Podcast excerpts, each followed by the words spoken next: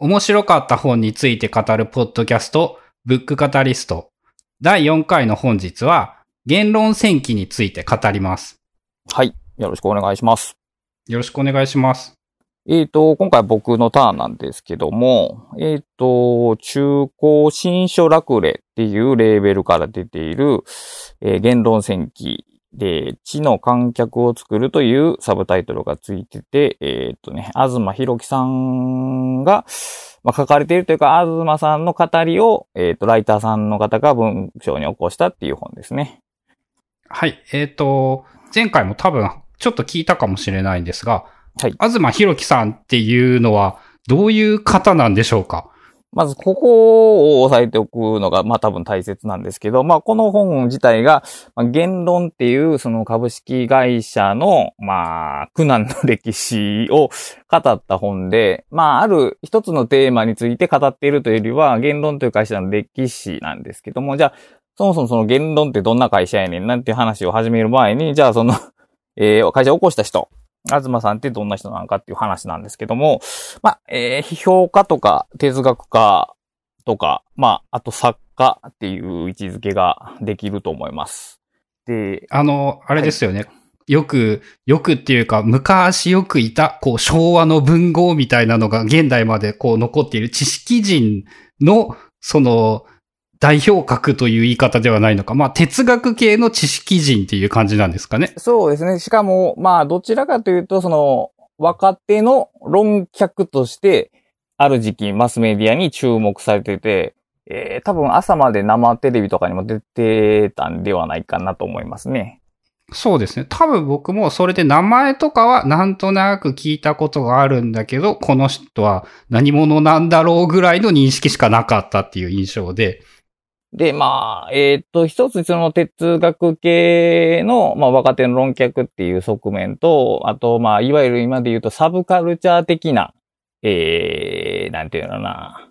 サブカルチャー的な文化を、えー批評する人という位置づけもあって、割にそのオタクの人たちからも、まあ、興味を集めてる人であったと。うん、あの、レビュー見ると、いろんな人がアズマン、アズマンって書いてますよあ、ね。そうそうそうそう、そうです、そうです。アズマンと呼ばれてて。だから、この人自身も僕らより少し上ぐらいかな。えー、71年生まれと書いてあるんで、えーだから、まあ、大橋さんとか、あの辺にちょっと近い世代かな、きっと。で、まあ、要するにインターネットの洗礼を受けた世代ですよね、要するに。まあそうですね。俺らよりちょっと上っていうことは、多分社会に出て、ちょっと経ってからインターネットが一般的になってきたか、めっちゃ早い人だとまあ学生時代に体験しているかぐらいですかね。で、まあ、インターネットに希望を感じてて、まあ、ニコニコとかにも結構積極的に参加されてる人やったんですよ。ニコニコ生配信とかね。まあ、そういうああ、経緯そっか。それが一番通じやすいかもしれないですね。ニコ生の有名人の知識人？みたいなイメージですかね。系譜を、まあ、辿ってこられたんですけど、まず、その、出発点というか、えー、書道作っていう言い方は今ちょっと正しいんかどうか知りませんが、一冊目が、えっ、と、存在論的、郵便論的という本で、まあ、タイトルからどんな本か全くわからないと思うんですけど、えっ、と、サブタイトルが、えっ、とね、ジャック・デリタについてっていうサブタイトルがついていまして、えっ、と、ジャック・デリタっていう哲学者について、えー書いた哲学書なんですね。まあ、あの、パッと聞いた印象で、もう多分何言ってるかよくわからん、わけわからんやつなんだろうなっていう印象を感じる。でもまあ、えっ、とね、近年の哲学書の中ではだいぶ随分読みやすい本やとは思います。た、丹念に文章を読んでいけるんであれば、一応読、読解は可能ぐらいの難易度の本です。まあ、哲学っていう本がね、あの、昔のやつですら難しいのに、現代になるともっと難しいっていうイメージですからね。えっ、とね、昔のやつは確かに難しいんですけど、まあ新しいのも難しい、非常に難しい方向もありつつ、もう少しエッセイに近いものもあって、まあ、そこは結構幅広いんですよね。で、まあ、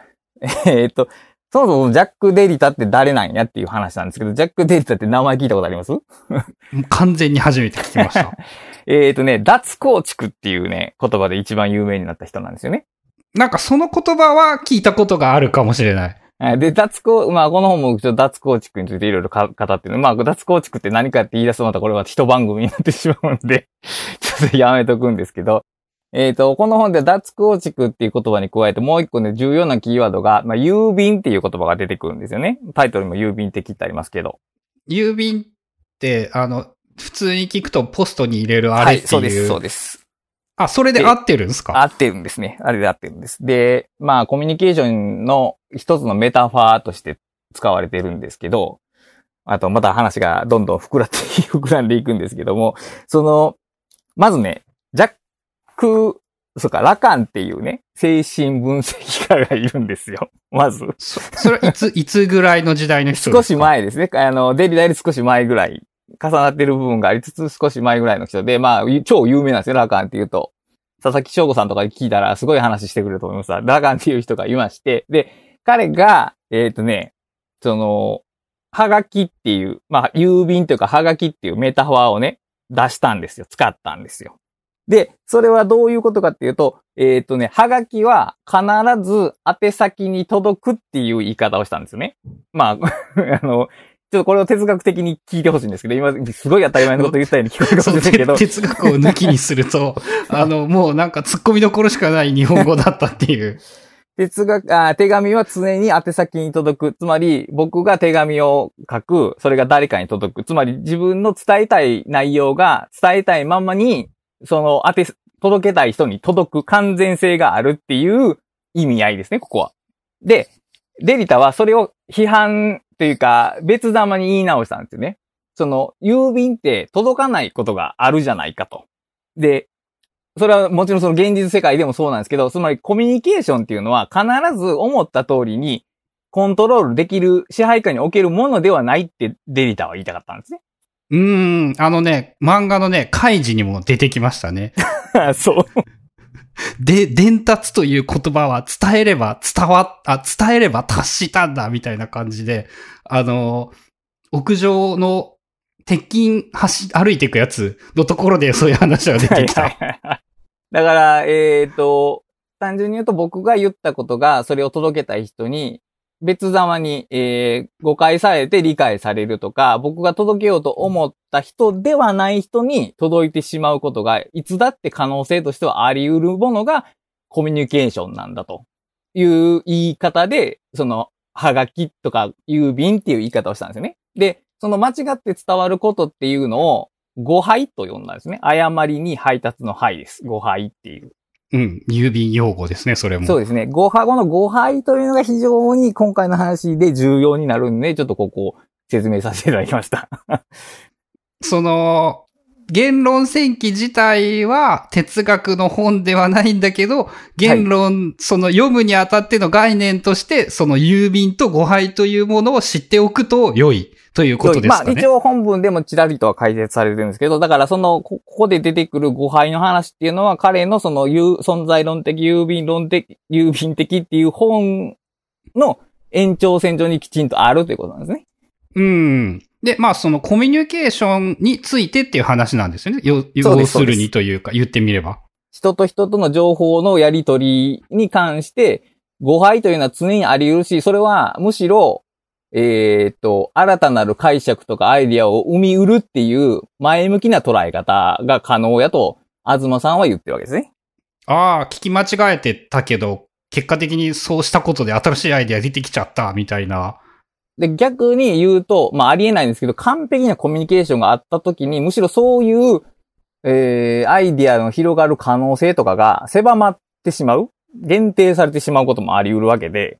だから誤配はけ、誤配というのはいいよっていうような、誤配が起こるようにした方がいいよとすら言える。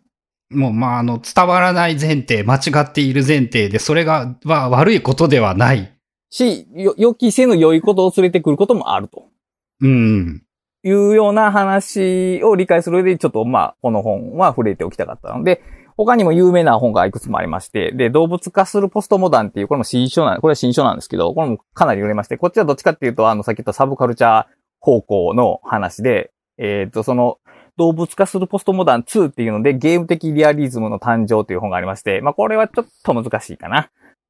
あのね、それはね、やっぱ売れたからなのかね、名前知ってますね。あ、やっぱし、うん。うん。これ、これはまあ新書で結構売れた本で、まあ読むと面白いんですけど、私たちのその物語っていうのがある種のデータベース的に生まれてくるっていうようなまあ話で、まあそこはもう込み入らないですけど。で、えっと、2009年にクォンタムファミリーズっていう、これはね、小説を書かれてるんですよ。で、これ確かね、三島由紀夫賞やったかななんかとりあえず結構有名な賞も受賞されてるんですよ。哲学の人が小説を書いて、結構評価されたう売れてもいるんですか？売れてもいますね。今、確か、なんかの文庫になってますね。なんなんとか文庫になってますね。記憶が今。まあ、ググってください。クォンタムファミリーズ。クォンタムって量子って意味です。量子的な量子っていうことですね。まあ、あの、哲学っぽいタイトルっすよね。なんか、はい。で、まあ、それが2009年で、つまり、えっ、と、その存在論的郵便的っていうのも、その界隈ではめちゃくちゃ有名になりまして、で、動物化するポストボタンっていうのも新書で結構広く一般に、ないしはオタク向けで売れたと。で、小説コンタファミリーズっていうのも、まあ出して人気になったと。だから、評論、批評家としても哲学家としても小説家としても、それなりの実績を出されたんですよ。2009年までに。もうめっちゃうまくいってるって感じなんですね。そうですね。だテレビもこの頃時代多分出ておられたし、言ったらまあそのままイケイケでいけたはずなのに、2010年に、えっ、と、まあこの言論という会社のこの一つ前は別の名前やったんですけど、を自分たちで立ち上げはったんですよね。えー、大学の職も自自査はったのかなその時に。確か。うん、その大学の先生とかにもなったりして、こう、知識人かつ売れてる知識人で、こう、世の春を謳歌しているな勢いだったのに、こう、今度は会社経営をやろうと思い立っ、思い立ってしまったっていう言い方は違うのか。まあ、な、なぜ思い立ったのかっていうところから書かれてるって感じなんですかね、じゃあ。もちろん書かれてますね。で、彼がその会社を作ろうと求めてたっていうのが、まあ多分、動機としては大きく二つあって、まあ、最最初に提示されているのが、オルタナティブ。オルタナティブを求めていたということなんですね。オルタナティブっていうのは、えー、代替とか次、次のものとかなんかそういう感じですよね。代わりのやつですよね。ロックももう全部オルタナティブロックになってしまって。な ってるんですね。だから、まあ、いわゆるその既存の出版業界とかテレビ業界とかで展開されている言論空間じゃなくて、それの次を担うものを作りたかったということで、えーっと、その新しい会社を複数人で建てられたんですよ。言ったら結構熱いビジョンがそこにあったわけなんですよね。で、この本はその会社がいかに失敗してきたかっていうことを 切々と語ってる本なんですけども。なんかウェブ記事とかでも結構インタビューとか上がってて、本自体もなんかすごい売れてるみたいですよね。あ人気も結構あるみたいですけど、まあ、とりあえずね、その、本当にね、と、途中で読んでるとね、こう、心が苦しくなってくるような、特に自げ自営業とかをしてるとね、ああ、これは大変やなーって思うことがね、わんさかあるんですよ。そう、社長業だけど自営業者でもめっちゃ共感できる。だから、まあ、そう、社長っつったって、その大企業の社長とかではなくて、言ったら小さいし出版社みたいなもんなんで、うん、まあ、その、そうですね、弱小出版っていう分類になるのかな、きっと。で、まあ我々もそうですけど、大体、その、例えば僕やったら本を執筆することが仕事ですけど、それ以外の仕事も大量にあるじゃないですか。仕事っていうか作業ですよね。で、それらも基本的に自分たちで引き受けるのが、えー会社の仕事なんですけども、えっ、と、ね、彼はね、それをめんどくさがったんですよ。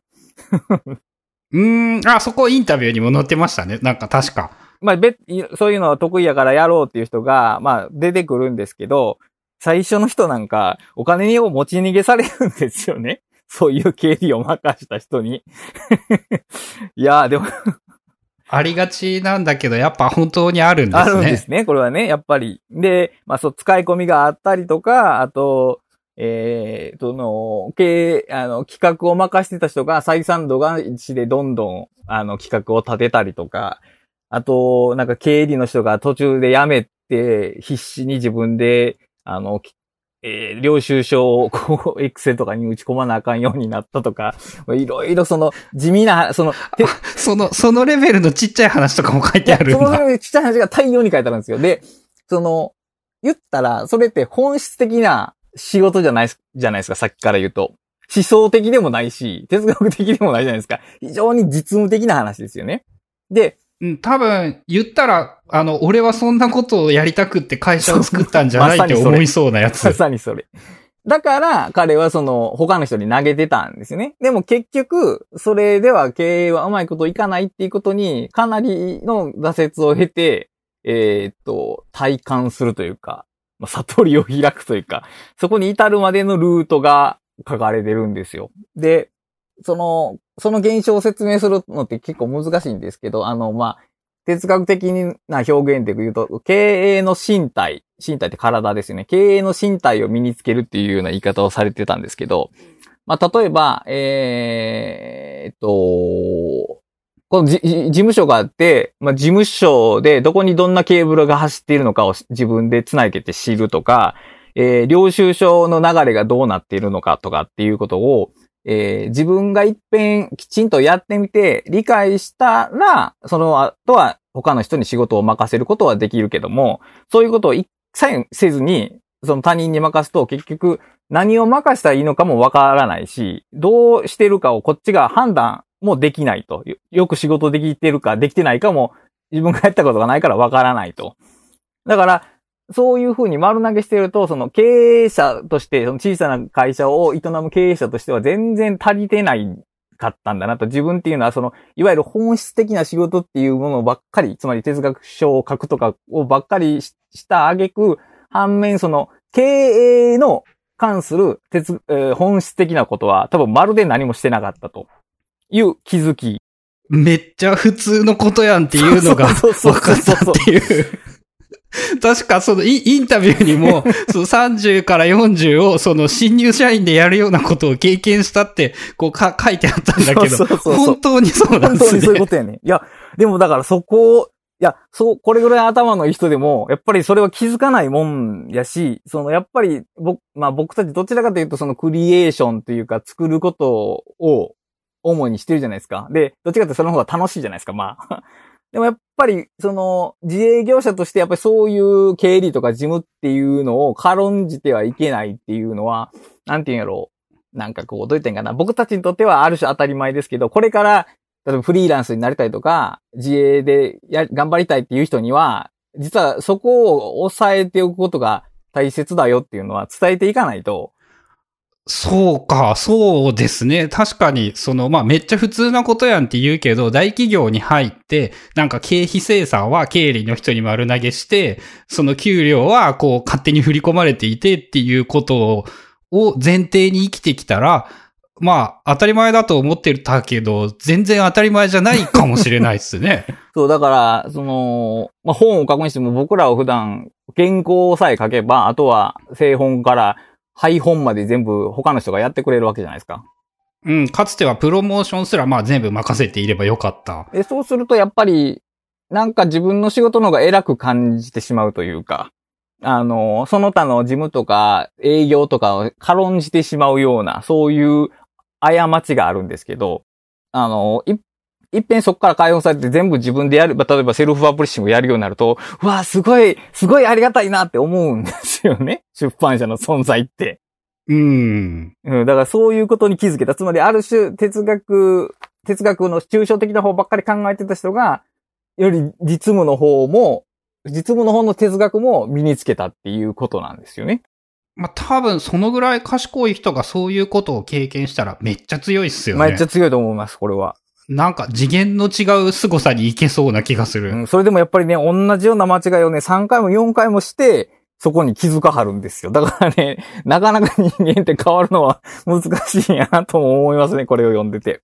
まああとあの賢い人もやっぱアホなんだってことですよね。そうですね。いや、だから、あのー例えば、まあ、ほこの会社は本作りをしてるんですよね。まあ、どっちかというと雑誌とかに近いような本とかが出てるんですけど、ムック本とか。で、一冊、ある企画の一冊目の本が、えっ、と、すごく売れ、2万部売れたと。で、その、結構いい。姉妹編、で、それでものすごい、だって直販してるんで、ここ出版社、父さん、ここが出版社やから、すごい儲かったらしいんです。で、その儲かって、その姉妹編みたいな本を、より豪華に作って、で、部数も増やしたんですって。じゃあ全くこけたらしくて、で、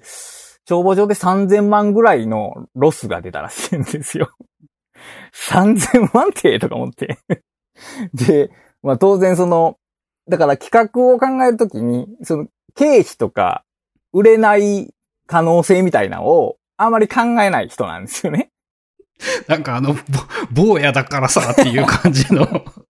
言葉が思い浮かぶ。でもね、気持ちはわかるんですよ、やっぱり。それは。もう、なんか、がん、がん、一個売れたら次も売れるやろう的気持ち抱くのは。あまあ、それはね、それはね、わか、な、なってしまうと思う、自分でも。だからそういう、だから、急、なんですか、さっき言ったように、その、会社時代を経験することなく、急に社長とかトップになって、お金が随分動かせるようになったら、そうなってしまうんでしょうね。急その、自分の裁量を最大限に使うというか、リスク計算をしないというか。うん、ある程度お金が動かせるようになってしまったから、動く規模がでかくて、そうそうその失敗も成功もでかいんですよね。そうそうそう。そうそう。いや、だから早めにやっとくっていうのは結構で、小さいうちにやっとくっていうのはね、結構重要なんですけども。で、ここでまあ誤配の話が出てくるんですけど、えっと、その、えー仕事を任せてた人の、まあいろんな企画を思いつく人の中に、出版社なんですけど、その、まあカフェをやろうっていうことを言い出す人がいたんですよね。普通に考えたら変だし、おめえ何言ってんだってことですよね。で、なんかこう、ちゃんとしたメニューも、食料、食品のメニューも充実させて、なんか DJ しながらいい音楽もかけてっていうような構想ばっかりがあって、で、結局それも、えー、オープンはしたんですけど、まあ、経費がかさんで、まあ、利益にならなかったっていう失敗があったんですけど、えー、その、さっき言った数々の本の出版の失敗を補ってた、売上的に補ってたのが実はそのカフェなんですよね。言論カフェっていうのがあるんですよ、今。言論カフェってどういうとこかっていうと、まあ、イベントスペースかな？どっちかっていうと。えっ、と、前で登壇者が喋って、それを、えっ、と、閲覧するのに、まあ、チケットトを払って入るみたいな、そういう空間ですね。で、その、えっ、と、配信、動画の配信も販売するっていうようなことをしてて、それが出版が振るわない時でも、えー着実に確実に売り上げを作ってくれてたと。で、多分まあ、他にも多分この、その言論カフェが受けてる理由はいろいろあると思うんですけど、まず、まずもってその構想自体が失敗なんですよね。失敗から生まれてるんですよね。で、あ、思ってたことをやっていったわけではない。。しかも、だから、そ当初はだから、いわゆる、で、ちゃんとしたカフェとして始めたんやけど、今はイベントスペースになってるわけですよね。元カフェなのに、今はそのイベントスペースって、まあまあ、なんかありそうだけど、まさにってやつですね。で、しかも、出版社としての本筋の本作るということが、その収益の要として想定してたのに、むしろそのカフェの方が、やや優位になっているようなところもあると。だから、想定外のことが起こってるね。たまたまそうなったっていうものが、えー実は大きな力を持ってるっていうことの文脈で誤配っていうのが出てくるんですよ。うん。で、これだから、初めから逆に、オンライン、じゃあ、その対談するブースとして、カフェを作ってたら、今のようにはならなかっただろうって書いておられるんですよ。うん、めっちゃわかるというか、ありそう。うんカフェとして設計して、それが、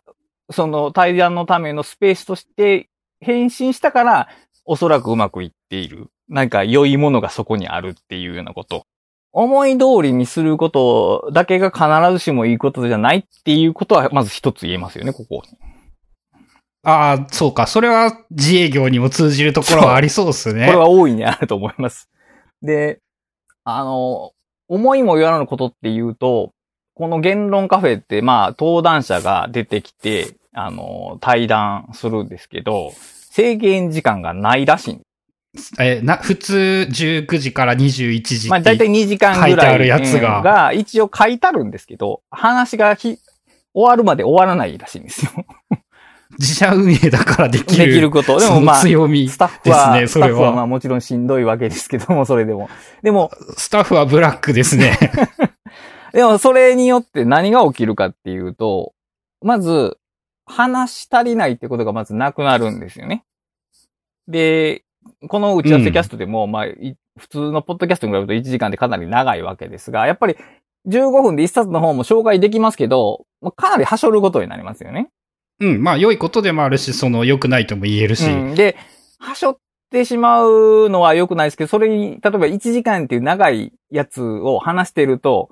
なんか、ついでにとか、たまたま思い出したこととかも喋り出すじゃないですか。うんうん。ああ、そういえばそれはね、ってやつですよね。さっき開示の話そうそう、したりとか。まさにそれそれそれ。で、これも結局時間の余裕がないと絶対できないことなんですよね。で、このたまたまって誤配なんですよ。だって、初めから考えてなかったことやから。それを喋ろうなんて。まあ、俺今日開示の鉄骨渡りの話するとは思わなかったですね。で、例えばこの今のカイジの鉄骨渡りの話って実は強力なフックになるんですよね。聞いてる人にとって。だって、例えば、東さん全然興味なくても、カイジ知ってる人やったら、へーってなるかもしれないですか。うん。え、それ、それと同じこと考えて、福本信之と同じだったのかってなるっすよね。で、そういういわゆる、まあ、いわゆる雑談っていう言い方してはりますけど、雑談が実はその自分の未知なるもの、哲学とかとその慣習とを引きつける一つのフックになると。で、こういうのって絶対たまたまでしか出てこないと。まあ、おそらくそうでしょうね。いや、だからその長い時間を喋ることによって話が豊かになっていく。広がりを持っていく。で、えーいいか、えー喋り手も十分喋れると。あれ、例えば、本当にな、あの対談とかで、あの、1時間ぐらいとかやったら、あの、お互いのどんな意見持ってますかっていうのを紹介しちゃってもう終わっちゃうんですよね。そっから始まらないんですよ。その、意見と意見との盛り上がりみたいなの手前で終わってしまうんで。だからその、自社スペースで人を読んで話すことによって、いろんな広がりが生まれていくっていうことが、たまたま実現されている。で、話の中身もたまたま起こることが重視されているっていうふうに、非コントロール的なものの豊かさっていうのが、ここ出て、たくさん、今紹介した事例だけじゃなくて、かなり出てくるんですよ。で、それをどう活かせるのかが、ある種生き残りというか、えーまあ、この場合経営を成功させるんですけど、まあ、個人事業主でもそうなんですけど、その、えーまあ、計画は計画を立てて、その通り進めるのは重要としても、そこの中で起きるそのたまたま性を、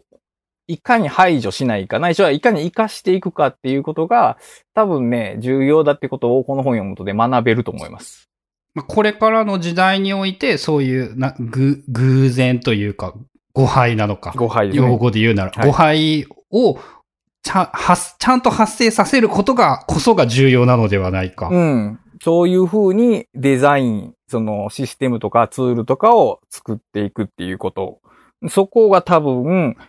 うん、まあだから、世の中にある可能性をうまく活かすための考え方であり姿勢であるだろうなっていうのが多分一番この本の学び。二番目はだから、事務って大切だよなっていう、ごく普通な話で、まあ、事務って大切だよな、に関連するんですけど、この本ではなコロナ禍で一応出てるんですけど、やっぱりオンライン、オフラインって重要だよねっていう話なんですよね。うん。まあ、あの、わかります。そうなんです。こうやって、今こう喋ってるのは一応、まあまあまあ、オンラインですけど、まあオフラインにちょっと近いやりとりじゃないですか。まあ、1対1なら近いことは結構できますね。これってやっぱり、普通にやってるのとは、普通っておかしいな。オンラインとかでブログ書いてるのとやっぱりちょっと違いがあるんですよね。リアルタイムであること？もありますし、まあ、語りであること、喋りであることっていうことも重要なんですね。おり そのオンラインであったら絶対喋るじゃないですか。まあ、オンラインでチャットし合い、じゃあ、飲み屋で二人でチャットし合うってことはまあ、ないじゃないですか。まあ別にしてもいいんまあ。普通、普通は今の時代しない。喋るじゃないですか。喋るっていうことにあるたまたま性？だからさっき言ったようなたまたま性っていうのがあって、こと文章化するとやっぱり端的にまとめようとしすぎてしまう？うん。それは、まあ、良いことでもあるし、あ、だ、そうか。だからこそ、逆に、こういう、ポッドキャストみたいな音声メディアは、こう、まとまることを目指さない方がいい。そう、そう、そう、そう。だと思います。せっかく、こうやって喋、喋りっていうものの豊かさっていうのは多分ね、まとまらないからこそ広がるっていうところにあって、これをだから台本的にやってしまうと途端につまらなくなると思いますね、きっと。うん、まあ、それはそう、もちろん、あの、台本通りにしたらつまんなくなってしまうし、なので、あれか、こう、ブックカタリストを褒める話で言うと、えーテキストと音声を両方同時に配信できるという、どちらのメリットも出せるところが、実は素晴らしいかもしれない。確かに。後からテキスト、だからその聞くときはリアルタイムでよくて、資料としてはテキストで欲しいっていうのは確かにありますね、それは。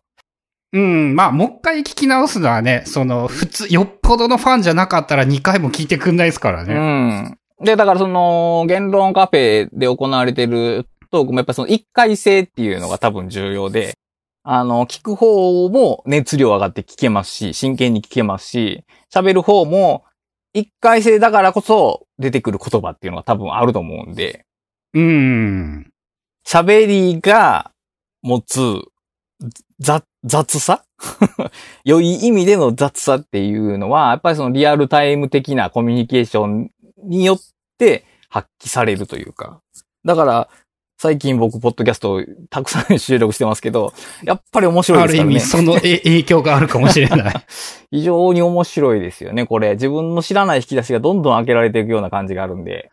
まあ、一人でね、なかなか、その、じ、自分が知ってるとこしか一人だと考えないですからね。うん。だから文章で書くとやっぱりその自分が知ってるとこだけ書いて終わりっていうので、それはそれでまあ端的な情報になるんですけど、そう聞く人にとってのさっき言ったフックが増えにくいというか、ああ、そっか、ラシタさんのことをよく知らない人だとしても、俺のことをまあよく知っていて、俺が知っていることと同じことを知っていれば、その、そういう開示の話が出てきて、フックになるかもしれない。そうそうそう。で、やっぱりその、ブログで書いたこととかを一こうやってポッドキャストで喋ると、その、たまに感想で見かけるんですけど、ちょっと違った印象を覚えましたみたいなのがあって、やっぱ聞き手も違うんでしょうね。僕としては同じことを伝えてるつもりでも、その、僕の声の強弱とか、そういったものによって、情報の受け取り方も変わってくると。うん、テキストば、僕はテキストかなり大好き人間ですけど、そればっかりでは弱いし、こうやって二人で喋ったりとか、まあちょっとオンラインで3人以上って結構難しいんですけど、まあ集まってなんかやるっていうのって、そのコミュニケーションの広がりとしてはいいんだろうなっていうのも感じましたね。あれかもですね、ブックカタリストをどうやってうまくやるかっていうので、言論カフェを大体真似すればいいんだ。ああ、でもね、結構参考になるとは思いますよ。うん、なんかね、そのうまく、うまくこう、うできるようにしたいよねって考えていて、それは言ったらそういう、例えば集まれる場を作ることもいいかもしれないし、うんうんうんあの、ディスコードで例えばそういうグループ作ってもいいんじゃないかって思ったんですよね。会員制グループみたいなやつ。わかります、わかります。で、そのゲンロンの、その、セミナーじゃないけど、そういう話すやつみたいなのっていうのも、そういうグループを作って、その中で話ができるとか、まあ、あの、良くも悪くも閉じているので、閉じているからこそできることっていうのは、やっぱ、そういうところでないとできない気もするし。うん。で、まあまあ僕も結構同じようなことを考えるんですよ。例えば今ここで二人で喋ってますけど、まあ視聴、視聴してる人がまあ50人ぐらいいたら、まあ5人ぐらい、ちょっとそのから私も喋りたいって人を集めて、その、なんかこう交代制で喋っていく形って面白そうだな、みたいなことを、まあよく考えるんですよね。インターネット世代って。インターネット世代って、そういうのが当たり前に感じるというか、まあよよく言われるその一億総クリエイターみたいな感じですよね。そこに、そこにいる人たち、僕、僕みたいな人間が発信してるんだから、それ以外の人たちも発信したらいいじゃないって、結構純粋というか、イノセントにそう思うんですけど、でも、この本を読むと、それは結構単純すぎたかなってちょっと反省が起こるんですよ。単純すぎた。例えばですけど、あの、この、そうさっき言った言論カフェのその長いトークの説明の前段に、最初と2時間ぐらい前で人が喋って、その後、えっ、と、いわゆる交流会みたいな感じにして、その、まあ、よくある感じですね、はいそれは。で喋ったら、より、いわゆる知的な交流が深まるんじゃないかっていう風に会をデザインされてたんですけど、実際やってみると、あの、終わった後でも、登壇者が前で喋ってて、それを遠巻きで見てる人たちっていう構図が生まれるらしいんですよ。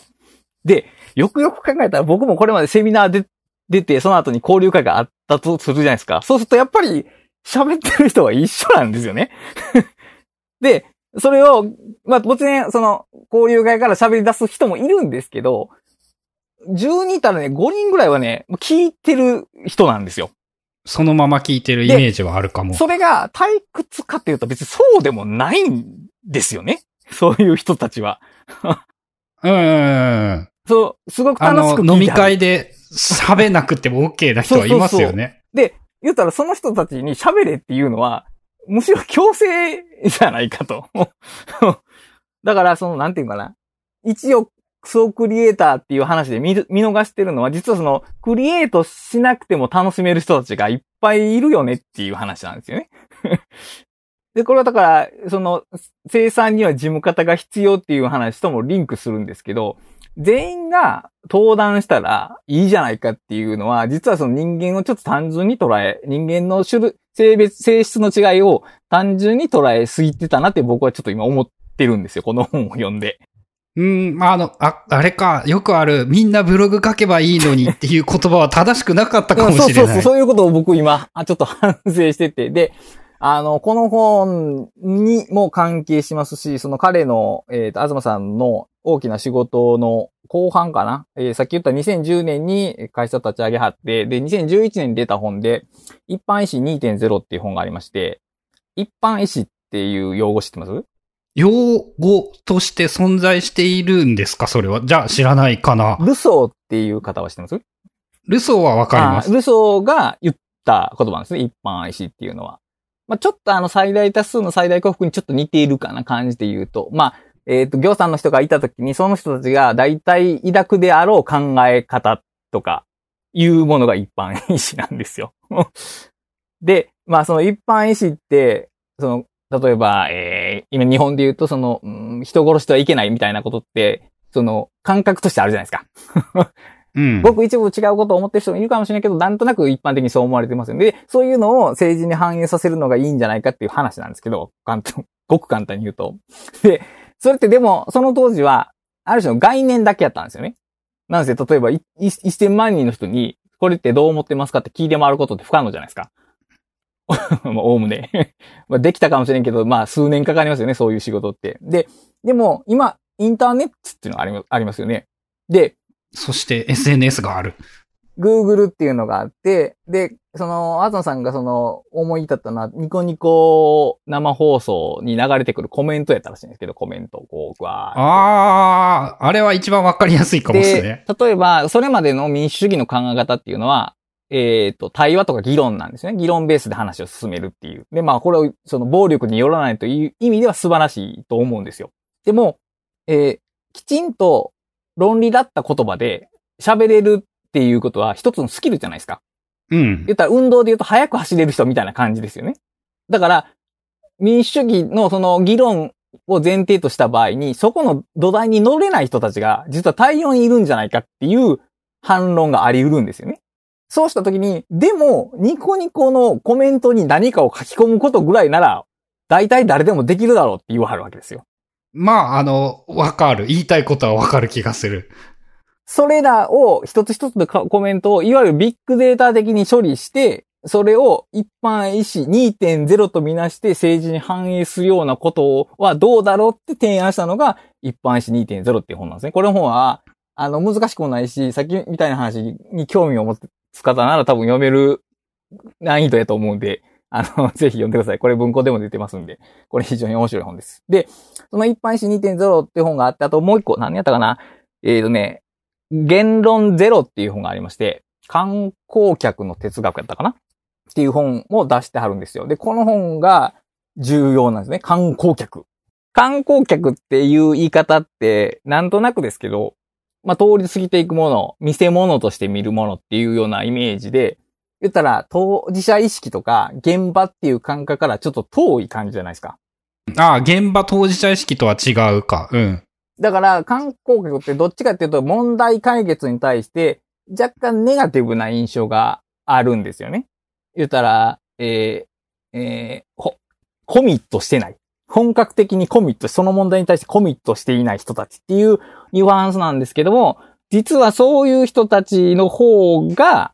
大切ではないかっていう転換を提示する本なんですよ。そ政政治的な意味でってことですか？そういうことですね。例えば、福島を復興しようって言ったときに、あの、もちろんその政府の力で復興するのもいいんですけど、観光客がそこに行くことによって、言ったら地元の商業が活発になるってことはあるじゃないですか。うん、十分ある。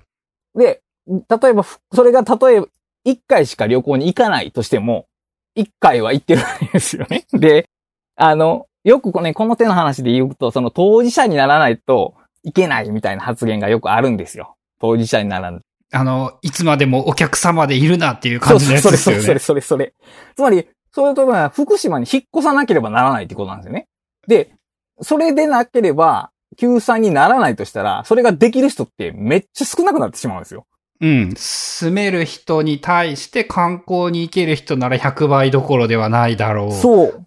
だから、そ、そこの、その層の厚さって、実ははるかに分厚いんですよね。で、完全に見知らぬ人でもないし、かといって完全な中心人物でもない、その中間地点にある人たち、観光客っていうのを育んでいくっていうことの持つ可能性みたいな話なんですけど、それと同じ話なんですよ。さっきの。言ったら僕は全員当事者になったらいいとずっと思ってたんですよ。全員ブログを書いたらいいと思ってたんですよ。いや、でもそれは結局、それはね、無理なんだよ言ってるなと思ったんですよ。裾野が広がらない。さ、結局、まあ、まあ言ったらやる人10人に1人もいないだろうなとは思うすからね。で、結局その文化っていうものっていうのはやっぱ当然そのお金の流れによって成立するじゃないですか。どんだけ文化的意義があっても観客がいないものは廃れていくわけですよね。で、まあ観客じゃなくて、観光客からその、こを取ったら観客っていう言葉になるんですけど、この本では観客っていう、その、地の観客って言ってますけど、だから、全員がパブリッシング発信しなく、発することによって地を盛り上げていくっていうのも一つのあり方ですけど、その、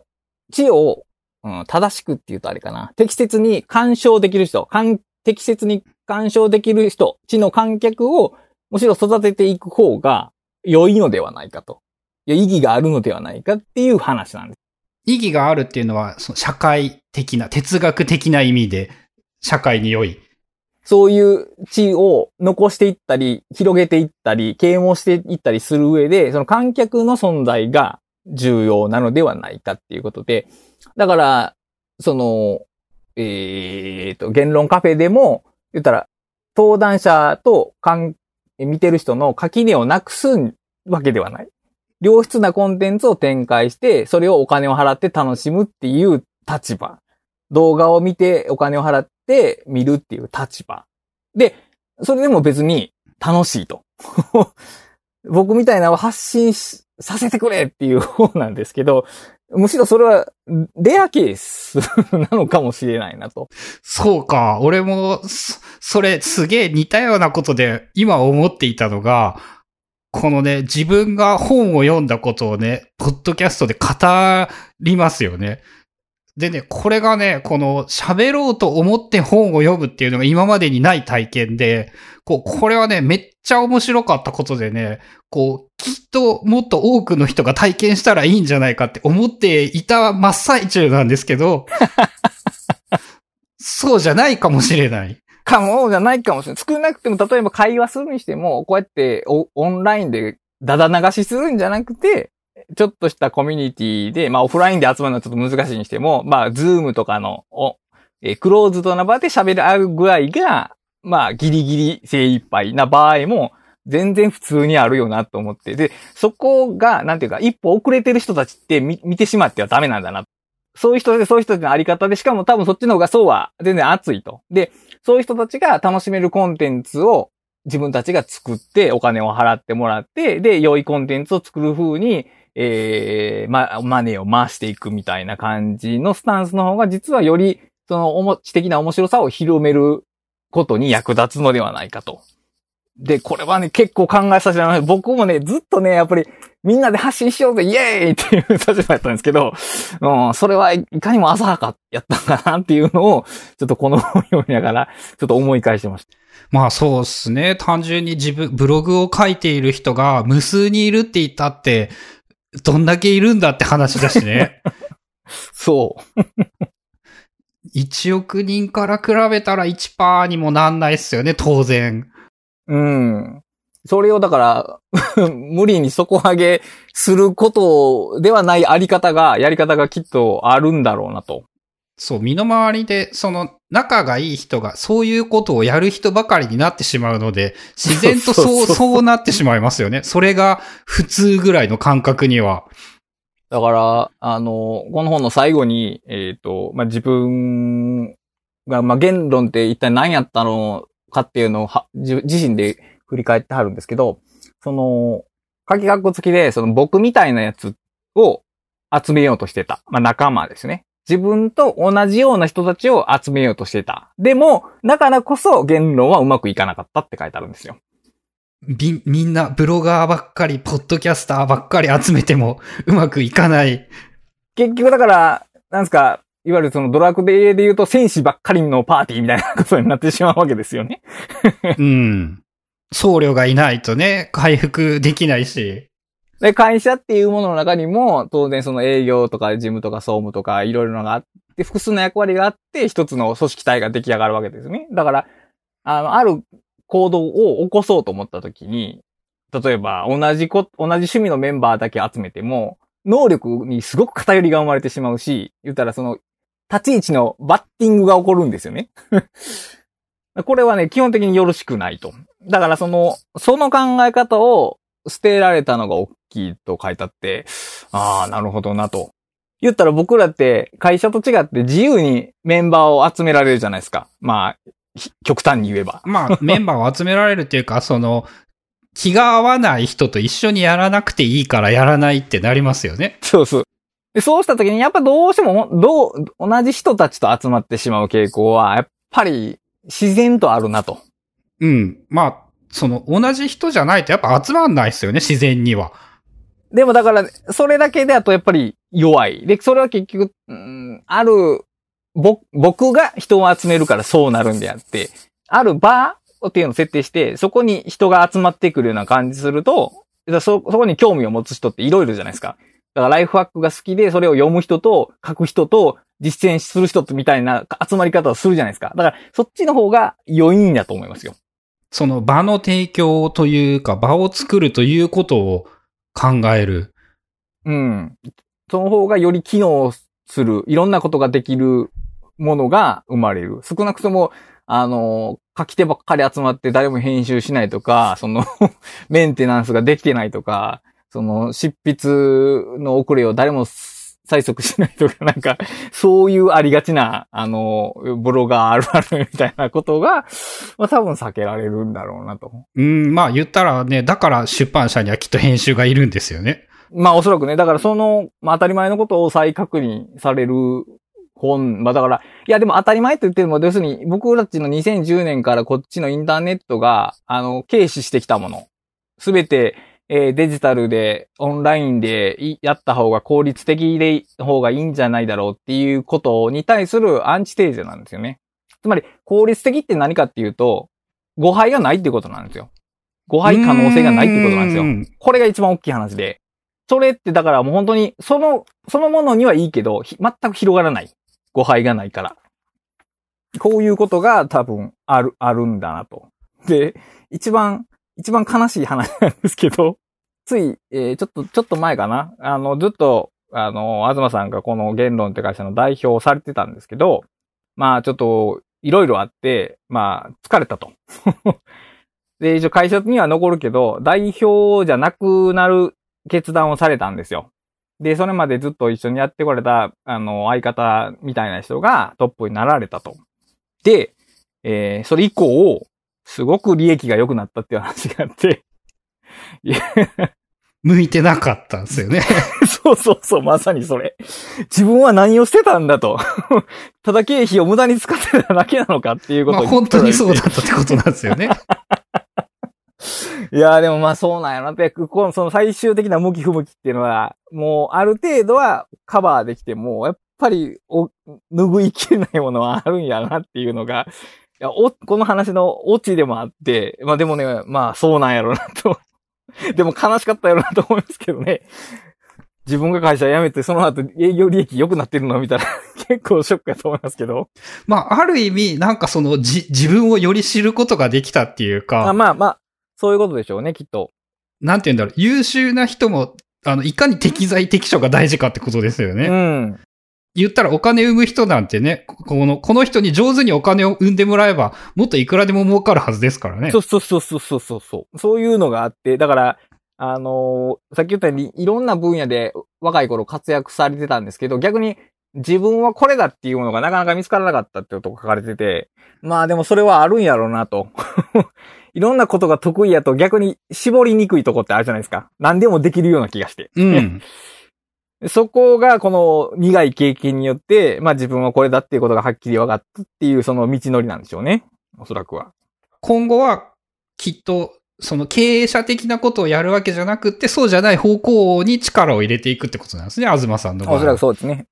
で、しかもその、プラットフォーム自身も別に東さんの名前がなくても彼の看板で客が集まるんじゃなくて、言論が提供するコンテンツでお客が集まる。で、えー今だから、独自、今ニコニコ動画で、えニコニコ動画か。で、動画販売されてたんですけど、まあ、新しくその販売プラットフォームシラスっていうのを作られて、もう自分のプラットフォームでも販売できるように形を整えられてるんですよね。まあ、当然その方が儲かえー利益。率高いですからね、うん当然。で、しかもそこに、えっ、と、いろんな人に動画を販売できるようなプラットフォームにしていこうって一応計画されてるらしいんですよね。えーだからもう、あの、YouTube のオルタナティブが出るかもしれない。か可能性としては、もちろんそれはある程度面白いコンテンツであることは必須でしょうけど、だから、おお金さえ払えば、えー、1時間とか2時間とか3時間の濃密な脱線だらけのコンテンツが味わえる場が新しくオルタナティブで生まれるかもしれないっていうところら辺が最後ですね。あ、個人的には、その YouTube の対抗馬が出てくるっていうのはね、これからの時代を良くするためには、一番重要なことなんじゃないかと思っていて。うん。で、結局その、えっ、と、言論のコンテンツって大体全部有料なんですよ。まあ、本も、動画も。で、まあ、そこやなと。で広告、人をたくさん集めて、広告料でヤッホーっていうモデルは、あの、ダメじゃないんですけど、オルタナティブではないな。まあ、絶対オルタナティブではない。完全にメインストリームですよね。で、結局インターネットがその広告まみれになってきた、その PV 思考って何かって言ったら結局テレビと同じなんですよね。視聴率っていうのと広告量の関係と全く変わってないんですよね。うん。それは結局新聞モデルも一緒で、まあ、発行部数が多いと広告量が高く、広告掲載量が高くなるから、えービジネスとして成長するっていう。だからイン、インターネットが、あの、Google AdSense によって導かれた道って、オルタナティブじゃなくて、むしろメインストリームへの接続やったんですよね。しかも最近、テレビがインターネットの動画を紹介して、動画がテレビのメディアみたいなことして、全然、そう、相互循環みたいになってて、オルタナティブさゼロなんですよね、今。そう、あの、俺たちの好きだったインターネットはこれじゃないっていうのは、その、インターネットがメインストリームになってしまったから。だからその、東さんは今でもそのオルタナティブを求めてはって、だからそうやって結局、その、かつて俺たちが好きやったインターネットって、を、希望をまだ抱いておおられるというか、違う形があるはずだと多分まだ思っておられるんではないかと、個人的には推測しますけども。うーん。まあ単純に、やっぱでも、みんなが来てしまったらもうオルタナティブにならないですからね。だから、その無料 PV モデルはもうそうなってしまったんで、やっぱりそのお金、うん、課金型モデルと言うべきなのかどうかはわからないですけど、お金を払ってもらう形で広告を集めるために、なんか、あえて過激なことをせずに済む。で、書き手が、えー SEO を配慮して、その記事ににとって適切な文章だけを配置するんじゃなくて、こうやって雑談をどんどん交えていくような、その人の語りれないと触れられないようなコンテンツを提供していくっていう形が求められるっていうか、インターネットらしいあり方やなと、個人的には思う昨今です。あれですね、本当誰も彼もというか、多くの人が再びそういう流れになってきてるっすよね。新聞社もようやくそれに気づいてインターネットで無料記事とかもやめてきているし、まあ個人レベルでも、その、なんて言うんだろう、無料でブログを書くんじゃなくて、そのアメリカでニュースレターが流行っているぞっていう話が出てきたりだとか、まあ、ポッドキャスタージャンル自体がそもそもオルタナティブか。でもアメリカではもう普通に広告モデルのポッドキャストとかも無数にあったりして、そうなったらまた崩れるでしょうね、そこは。うん、まあそこも言ってみれば、えっ、と、まあ有料で聞けるポッドキャストがあればいいし、例えばサブスターが普通にできるっすからね、これ、それを。うんうん結局その無料でうんぬんっていうのは結局幻想でしかなくて、そのビジネスモデルが隠されてるだけであって、結局どっかでお金を儲けなあかんっていうことなんですよね。それをメディアとしてやっていく場合は。個人の趣味の日記の公開じゃなくて、メディアとしてやっていく場合はお金が必要で、お金のために PV が必要で、PV のために過剰な表現が必要でっていう風、あるいは SEO 最適が必要でっていう、そのコンテンツとしての質をトレードオフとして PV を集めるっていう悲惨な状況が生まれてしまったので、うんそれを抜きにして、じゃあ継続できるメディアのビジネスモデルって何かって言ったらもう、悲しいぐらいに古典的なお金を払っ、コンテンツにお金を払ってもらうっていう 形なんですよね。まあ特にね、2010年代が、そのあ新しいサービスというものが、買収してもらう前提で無料でやっていたので、その、よ、余計誤解してしまうんですよね。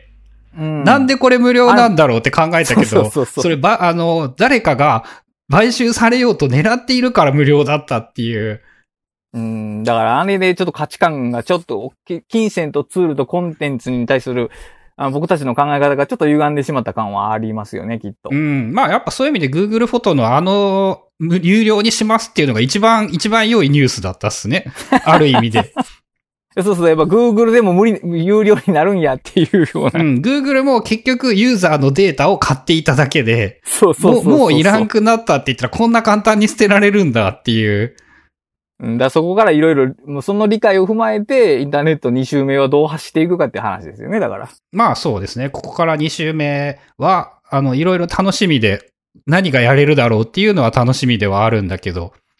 うん、だから、あとは、だから、うんまあ、インターネット上でお金をどうやり取りするかっていうのが、まだ日本ではそれほど、まあ、あの、ご両産クラスになると別にもうごく普通にネットで決済するでしょうけど、まだ世間一般で言うと、ネットで課金ってお金払う仕組みってやっぱクレジットカード限定ですし、クレジットカードって登録するのにハードルがあるんで、心理的な。そう、だから、あの、あれなんですよね。携帯支払いが強いんですよね、今の時代でも。そうそうそうそうそう。ああいうことがもっと普通になってきたら、なんか面白い記事読むのに150円とか普通に払うみたいなことは起こりうるし、そうなってきたら、やっぱ PV よりもそっちの方がいいよねっていう話は出てくると思いますけど。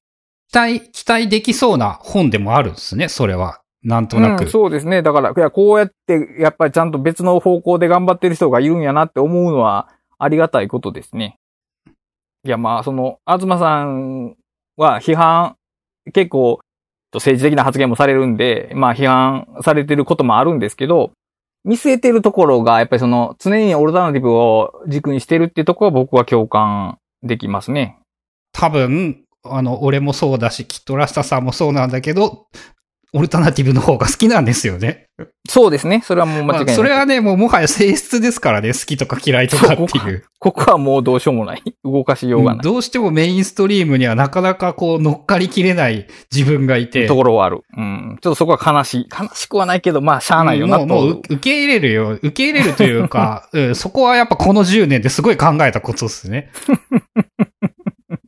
まあ、本の内容と僕が考えたことは大体そんなもんですかね。まあ、とりあえず本当に面白いんで、あの、め、自分でインターネットでメディアを展開してる方は、多分何かしら思うことがあると思いますよ、この本は。まあ、ちょうど俺も前回話を聞いて、えー買って、2、3、20ページぐらいは読んだのかななんか、その一番最初のプロフィールの前、前々ぐらいのところまでは読んでいます。なるほど。まあ、これは僕も買ったので、読んで、あ、独学大全はだいぶ読みよ、ほぼ読み終わりました。ああ、よかったよかったよかった。というところまで進みました。まあ、今回はこんな感じですかね。はーい。はい、えー、では、感想や質問などがあれば、ツイッターのハッシュタグ、カタカナで、ブックカタリストをつけてつぶやいていただけるとありがたいです。えーサブスタックでこのポッドキャストとメール、ニュースレターを配信しておりまして、そちらにコメントなどもいただければありがたいです。ということで、ブックカタリスト第4回、本日は言論戦記についてお話をしました。お聞きいただきありがとうございました。ありがとうございます。